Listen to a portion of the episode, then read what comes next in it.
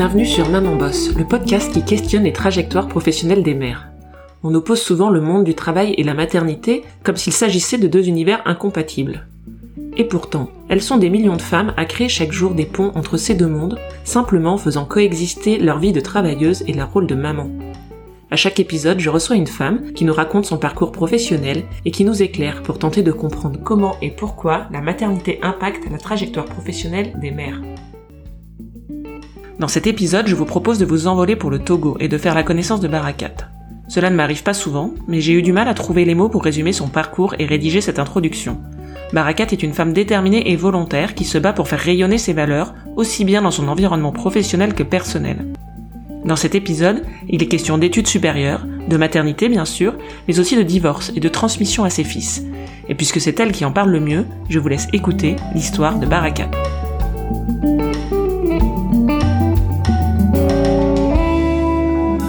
Bonjour euh, Barakat, bienvenue sur euh, le podcast Maman Boss. Je suis ravie de t'accueillir pour ce nouvel épisode. Je te propose de commencer très simplement en te présentant, en me disant de qui tu es la maman et dans quoi tu bosses. Euh, bonjour Marie, moi c'est Barakat. J'ai 35 ans, je suis maman de deux garçons de 8 et 4 ans et je travaille en tant que chargée de communication et de formation dans une entreprise de télécom au Togo. Pour commencer, est-ce que tu peux euh, nous dire quelle est ta formation initiale, les études que tu as faites, dans quel domaine? Ok. Alors, après mon baccalauréat littéraire, je me suis envolée pour le Sénégal où j'ai eu à faire des études en journalisme. Après le journalisme, je me suis spécialisée en communication parce que je ressentais le besoin de travailler en entreprise. Le journalisme seul ne pouvait pas m'ouvrir les portes d'une entreprise. Voulais élargir mon horizon. Donc, très tôt, j'ai commencé à travailler. Déjà à l'âge de 17 ans, j'avais commencé à côtoyer le monde des médias. Et en maîtrise, en année de maîtrise, j'ai été embauchée dans une agence qui représentait euh, France 24 et TV5 au Sénégal. C'est comme ça que j'ai eu à faire des reportages pour euh, TV5 et France 24 pour mon âge et pour euh, le pays dans lequel je vivais, c'est-à-dire un pays étranger, n'étant pas chez moi. C'était vraiment euh, un exploit entre guillemets, si on peut le dire. C'était pas facile de décrocher cet emploi-là. Je peux dire que la communication ou le journalisme, c'est ma passion, c'est toute ma vie, depuis toute petite. Déjà, euh, selon les anecdotes des parents, j'avais cette aptitude à aller vers les gens, à leur demander qu'est-ce qui n'allait pas avec mon magnétophone quand on s'ennuyait à la maison, je passais les, euh, les enregistrements. C'est un peu ça. Jusqu'à présent, c'est ma passion, la communication. Voilà à peu près. Du coup, à la fin de tes études, tu as commencé à travailler au Sénégal ou tu es tout de suite euh, revenu au Togo? Non, j'ai commencé à travailler au Sénégal pendant mes études et j'ai continué. J'ai travaillé trois ans au Sénégal euh, dans le monde des médias et ensuite en, dans une ONG qui m'a vraiment formée en ce qui concerne la communication en entreprise. Donc, euh, j'ai découvert cette passion que j'ai approfondie. Et à un moment, je me suis dit, tiens, je dois rentrer quand même dans mon pays pour servir aussi mon pays. Les compétences que j'ai, je dois les mettre au service de mon pays. C'est ce qui m'a motivé à rentrer au pays et j'ai décroché un boulot en tant que chargée de communication dans une entreprise de télécom dont je parlais. Et je suis dans cette société depuis là euh, dix ans. Donc c'est le, le, poste que tu as trouvé tout de suite euh, en rentrant au Togo. Et donc à quel moment est arrivé ton premier enfant à partir du moment où tu as pris ce poste-là de chargé de communication?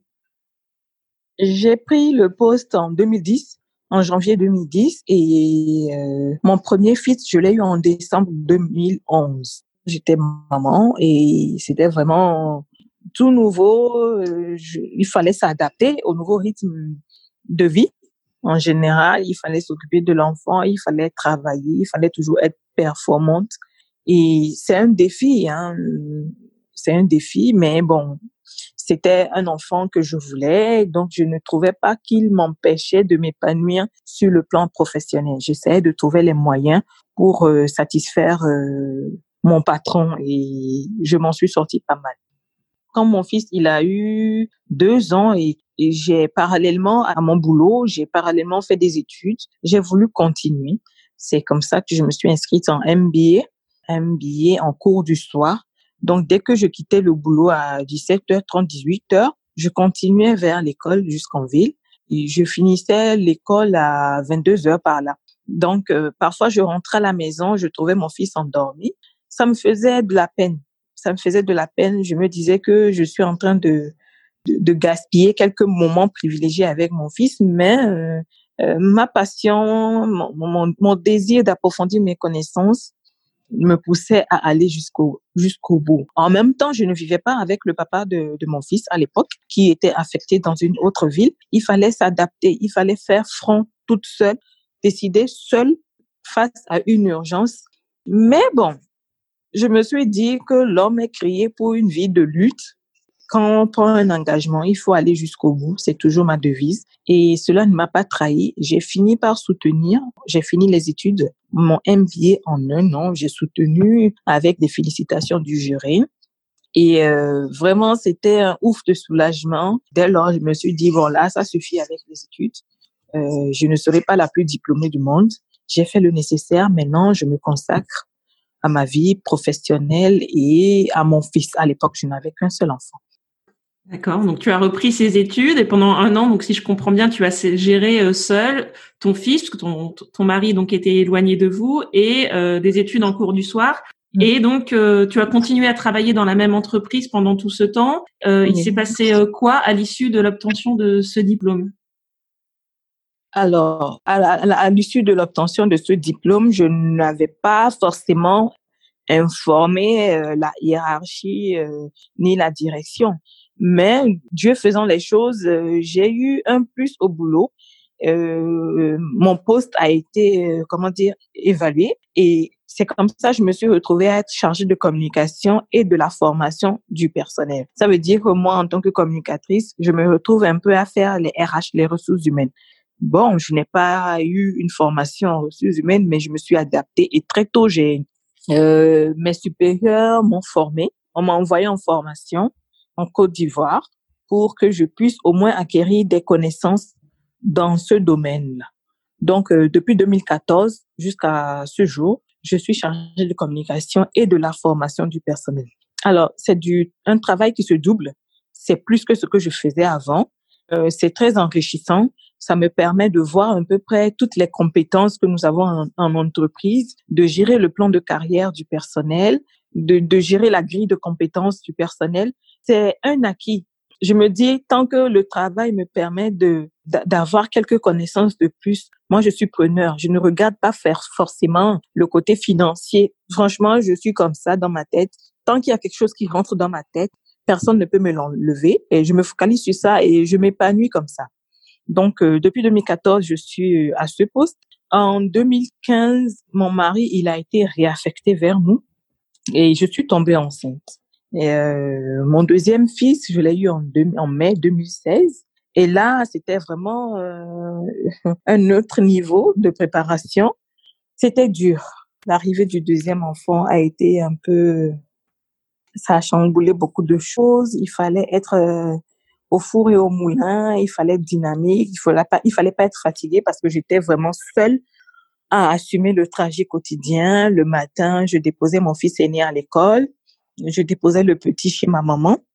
À midi, je quittais le boulot, je venais faire allaiter le petit chez ma maman. Je retournais au boulot à 14h30 et à 17h30, j'allais chercher l'aîné à l'école. Je revenais chez ma maman récupérer le petit et on rentrait à la maison. Chaque jour, c'était ce rythme-là. C'était infernal. C'était vraiment infernal. Mais quand je vois mes enfants, je me dis que je dois me sacrifier pour eux. Je n'ai pas le choix. Ils n'ont pas demandé à venir au monde. Ils sont là. Maintenant, j'assume, quoi. Voilà. Du coup, là, tu, parles de l'allaitement et euh, de, la difficulté de continuer à allaiter quand on travaille. Est-ce qu'au Togo, il y a des, dispositions euh, législatives ou réglementaires particuliers sur, euh, sur ça pour favoriser l'allaitement des femmes qui travaillent? Oui, parce que comme tout pays dans le monde, j'imagine, hein, j'imagine, il y a des horaires qui sont adaptés à notre condition au lieu de commencer à 7 heures du matin, euh, je peux commencer à 7h30, à 8 heures. Et le soir, je peux partir plus tôt. Mhm. D'accord, donc euh, bon, ça restait, ça restait quand même un rythme compliqué avec des allers-retours, mais il y a des choses qui sont en place pour permettre aux femmes de continuer à allaiter tout en tout en reprenant euh, leur travail. D'ailleurs, est-ce que tu peux nous mhm. dire, euh, voilà, c'est intéressant d'avoir un éclairage un petit peu international sur ces sujets-là. Est-ce que tu peux nous dire quel âge avaient tes enfants quand tu as repris le travail? Quelle est la durée du congé maternité au Togo? Alors, la durée du congé est de trois mois et tu peux le prendre ben, chez nous, on nous oblige à prendre un mois et demi. Enfin, avant l'accouchement, tu restes à la maison. À partir du septième mois, tu restes à la maison. Et après l'accouchement, tu restes à la maison un mois et demi. Ça dit six semaines. Tu restes à la maison. Maintenant, si lors de ton accouchement, par exemple, moi, j'ai eu tous mes enfants, je les accouche par césarienne, le médecin peut te faire un certificat médical attestant que, vu ta condition, on doit prolonger tes congés de deux semaines. Donc, moi, j'ai eu, euh, après l'accouchement de mes enfants, j'ai eu à passer deux mois exclusivement avec eux avant de reprendre le boulot. Et donc voilà, à la naissance de ton deuxième enfant, on comprend que ça a été un rythme un petit peu plus compliqué, mais tu es resté euh, à, temps complet dans ton poste et euh, en ayant cette double casquette de chargé de communication et de formation. Effectivement, c'était un défi parce que les gens ont eu des vieilles idées. Euh, la femme n'est pas capable de faire ci, la femme n'est pas capable de faire ça. Sa place c'est à la maison et quand elle est maman, euh, on te regarde d'un mauvais œil. Quand tu viens le matin en retard, on se dit ben voilà, tu es maman, maintenant tu n'es plus efficace. Quand on te donne un boulot que tu n'arrives pas à rendre euh, correctement, on dit voilà, tu es maman, tu n'as plus la tête au travail. Donc c'est un défi pour moi. Hein. Moi je le prends comme ça je me suis dit, mes enfants sont là, ils ne manqueront de rien et mon patron, mon supérieur hiérarchique ne remarquera aucune euh, faiblesse de ma part sur le plan professionnel. Donc, j'ai vraiment essayé de me donner à fond. Je ne peux pas me qualifier, je peux pas dire que j'ai été euh, super sur tous les plans, mais c'était vraiment à fond. Je suis une personne dans tout ce que je fais, je suis à fond et je suis un peu perfectionniste. J'aime faire les choses comme j'aime. J'aime bien faire les choses. Pas faire les choses à la légère. Ces enfants, j'ai voulu les avoir. Les deux, euh, c'était des enfants désirés, planifiés. Donc, euh, c'était pas des, des choses qui sont arrivées au hasard comme ça. Je savais bien où j'allais, je savais ce que je voulais.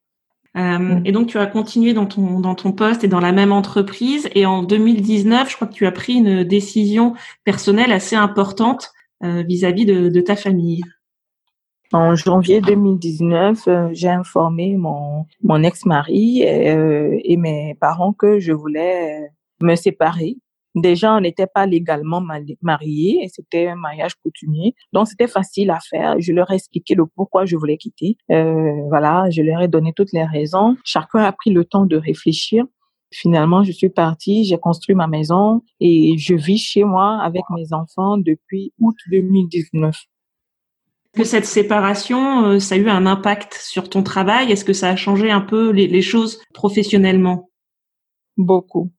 Euh, mon supérieur l'a remarqué de janvier 2019 à jusqu'à mon départ de chez mon ex-mari euh, jusqu'à juillet.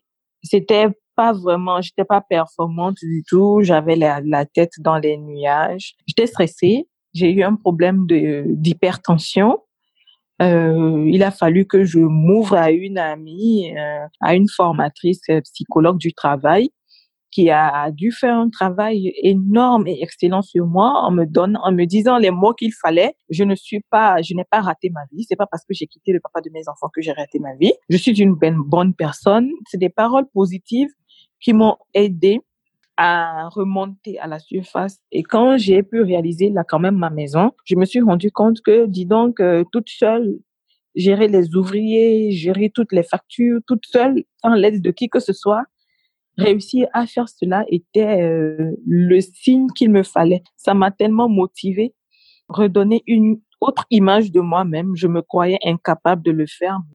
Ça m'a vraiment euh, motivé, ça m'a aidé. Et actuellement, je vis avec mes enfants. Euh, nous vivons avec les moyens de bord. Je ne peux pas dire que le début était facile. Ça n'a pas été facile du tout. Premier mois, je, pleurais pour rien du tout. Je, m'énervais pour rien du tout. Mais euh, là, je peux dire que ça va. Je gère les choses à mon rythme. Par exemple, je n'ai pas de pension alimentaire pour mes enfants. Donc, euh, s'ils tombent malades, j'achète les médicaments, je les amène chez le médecin. Le carburant, je gère pour les amener à l'école. Leur papa, il paie les, il les collages, mais après, euh, le reste, l'habillement, la nourriture, je gère. Bon, il faut dire que je m'attendais à cela, donc euh, j'ai été préparée et on fonctionne comme ça jusqu'à présent. Le plus dur, c'était les enfants, comment ils allaient gérer la situation. Heureusement pour nous, nous avons des enfants qui euh, se sont adaptés plus ou moins à la situation. Aujourd'hui, à l'heure où je vous parle, ils sont chez leur papa. Voilà, quand ils partent chez leur papa, c'est des câlins, à tout à l'heure, à bientôt maman. Quand ils reviennent, ils sont tout autant contents de revenir. Donc, euh, pour le moment, euh, nous ne voyons pas encore trop l'impact de nos séparations sur eux. Nous espérons qu'ils vont grandir sereinement. Toi, aujourd'hui, euh, en tant que mère et en tant que professionnelle, qu'est-ce qui est important pour toi à transmettre à tes fils euh, en termes de représentation de la femme et dans ton rapport au travail? Mes fils, même euh, vendredi soir, je discutais avec mon fils aîné qui, qui me disait, mais maman, c'est compliqué le divorce. Il fallait faire un débat avec lui. J'ai beaucoup discuté avec lui. Il me demande, maman, mon fils aîné qui a 8 ans, il me demande, maman, donc tu es célibataire avec enfant? Je dis oui, mon fils, je suis célibataire, mais tu as un papa et tu as un, une maman et tu as deux maisons. Il fallait discuter avec lui, lui dire, certes, je suis célibataire, mais ton papa est là. Si tu as besoin de lui, tu n'hésites pas à l'appeler. Si tu as besoin de moi, je suis là. Nous sommes tous les deux là pour vous, toi et pour ton petit frère. Donc, c'est des choses que je n'hésite pas à faire. J'essaie de le calmer, de ne pas le bousculer et tout ça. Voilà. Tout ce que je veux inculquer à mes enfants, c'est qu'ils euh, sachent que la femme est capable de faire les mêmes choses qu'un homme. La femme est capable d'avoir sa maison. La femme est capable de vivre sans l'aide d'un homme. Il me voit à l'œuvre. Il me voit chaque matin conduire. Il me voit faire les navettes, être au front quand nécessaire. J'essaie de ne pas faillir. Donc, ce que je veux leur dire, c'est que ils doivent être ouverts d'esprit. Ils doivent savoir que la vie n'est pas linéaire. Le schéma de Jean et sa famille n'est pas forcément le genre de Michel et sa famille. Les choses diffèrent, donc on doit s'adapter à tout. Je les forme ainsi. Il faut qu'ils s'adaptent à tout. Même quand ils vont grandir, il faut pas qu'ils pensent que la vie sera forcément ce qu'ils ont connu chez leur maman et chez leur papa. Non. Ils sont appelés à voyager. Ils sont appelés à aller étudier à l'extérieur. Ils doivent s'adapter. J'essaye de leur euh, inculquer cela, l'ouverture d'esprit. Mon fils est né. Mes deux enfants, je les ai déjà fait voyager par avion, même s'ils sont assez jeunes et que nous sommes en Afrique et que les gens pensent que nous n'avons pas assez de moyens. Mon fils est né. Je, je, suis déjà allée à Paris avec lui. On a fait Paris, Belgique, Allemagne. Voilà. C'est ma façon de leur montrer. Je l'ai fait avec lui sans l'aide de leur papa. J'ai tout fait, le visa et tout, toute seule. Je veux leur dire que tu comprennes que le monde ne s'arrête pas qu'au Togo aujourd'hui, je suis fière quand même d'avoir des enfants qui n'ont pas peur de l'étranger, qui n'ont pas peur du chinois, qui n'ont pas peur du français, qui n'ont pas peur du malgache, qui n'ont pas, qui n'ont pas peur de, de quelqu'un qui vient du fin fond du village du Togo. Ils sont ouverts. C'est une fierté pour moi de les voir comme ça.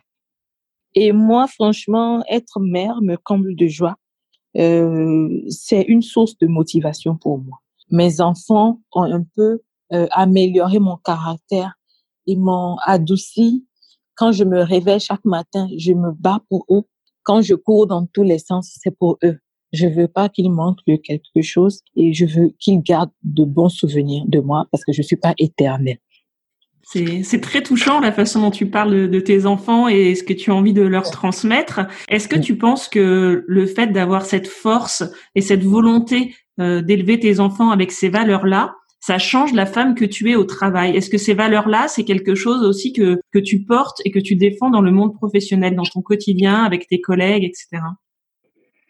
Oui, oui, oui. Parce que je suis quelqu'un de très... J'aime la joie. J'aime communiquer la joie. Mais en même temps, je, je, je n'arrive pas à être hypocrite. Dans le monde du travail aussi, je suis comme ça. Je n'arrive pas à faire semblant. Mais mes collègues qui me connaissent vraiment savent que je ne, je ne suis pas du genre à faire semblant. Quand je suis pas contente de quelque chose, ça se lit sur mon visage. Mes enfants aussi le savent, mes propres parents le savent. Je suis comme ça. Je ne, je ne, je ne sais pas aller à compte courant ou faire le contraire de ce que je sens dans mon cœur, sur le plan privé, sur le plan professionnel. Voilà, c'est l'une des raisons pour lesquelles d'ailleurs j'ai quitté mon mari parce que je ne, ça n'allait plus et je n'allais, je n'arrivais plus à faire semblant. À un moment, il faut qu'on arrête, qu'on se dise la vérité et qu'on avance. Voilà à peu près. Pour finir, est-ce que tu aurais un conseil ou une phrase que tu aimerais dire aux femmes qui nous écoutent? Peut-être une phrase que toi, tu aurais aimé qu'on te dise à un moment un peu euh, délicat ou difficile de ta vie ou une valeur, quelque chose que tu aurais, que tu aimerais transmettre aux gens qui nous écoutent? Alors, pour toutes les femmes qui nous écoutent, principalement si parmi ces femmes, il y a des femmes de l'Afrique, j'aimerais dire que la femme est capable de beaucoup de choses. Hein.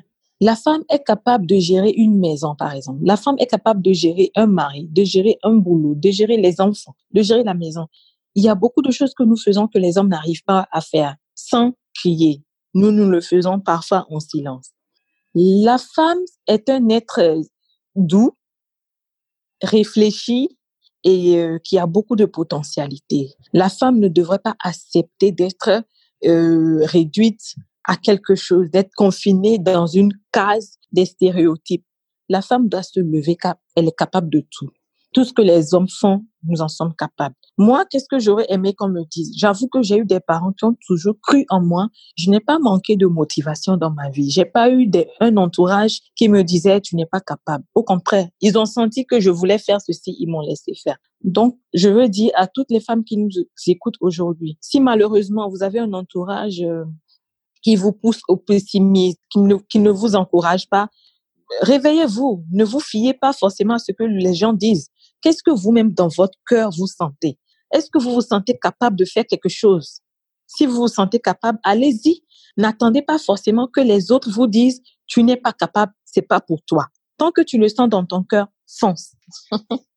Je te remercie. Je pense qu'effectivement, écouter son cœur et foncer, c'est un, un très bon conseil qui s'applique à, à toutes les femmes, qu'elles soient euh, n'importe où dans le monde. Je te remercie vraiment pour, euh, pour ce conseil et euh, pour t'être livrée avec autant de, de, sincérité. Je te remercie. Merci Marie. À très bientôt. Au revoir. Au revoir.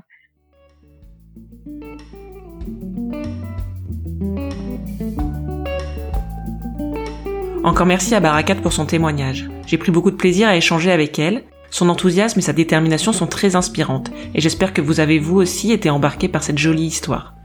Je suis ravie d'avoir pu apporter un éclairage international à ce podcast, et j'ai évidemment une pensée pour toutes les mamans boss du monde entier. Je vous dis à très vite pour un nouvel épisode, et d'ici là, maman boss